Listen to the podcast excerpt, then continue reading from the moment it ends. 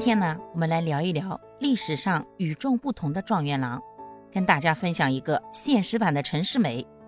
相信大家都听过京剧中著名的《铡美案》，讲述的就是寒门学子陈世美呀，高中状元之后，为了成为驸马，享受荣华富贵，不惜抛妻弃子，最后被包拯治罪的故事。不过，这个文艺作品虽然是虚构的，但是在宋朝啊，确实就有那么一个类似陈世美的状元郎。他就是南宋词人张孝祥。要说这张孝祥也是颇有才华，年纪轻轻便连续在乡试和会试中啊考取了第一。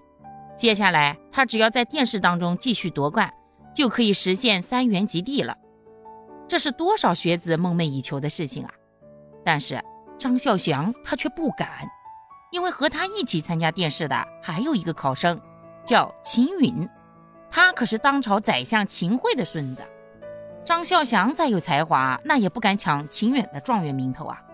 可是啊，张孝祥偏偏就中了状元，还成了历史上难得一见的三元及第。听到这个莫大的好消息，张孝祥可是想笑都笑不出啊。都说宰相肚里能撑船，哎，那都是鬼话。秦桧是个什么人，大家都十分清楚，更何况。这张孝祥还有把柄落在秦桧手里呢。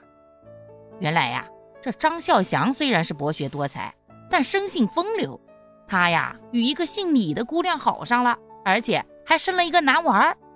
这张家为了不耽误张孝祥的仕途啊，根本就不愿意承认这姑娘存在，给这女孩一些钱就打发走了，连孩子也让人家一块带走了。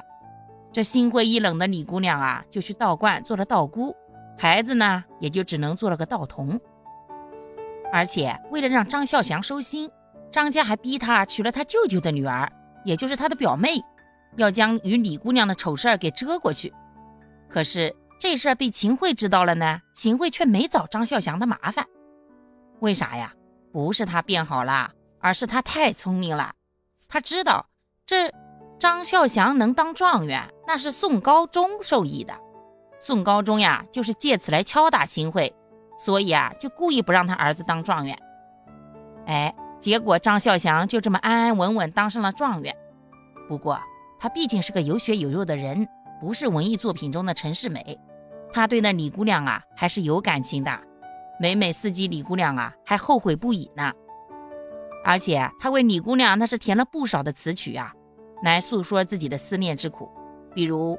绿鬓点霜，玉肌消雪，两处十分憔悴。真人见，旧时涓涓素月，照人千里。唉，如果不是这该死的状元身份，或许张孝祥会和李姑娘幸福的生活在一起吧。如今啊，这李姑娘与她儿子修行的地方被称为张公岩，还成了安徽福山风景区的一大景点呢。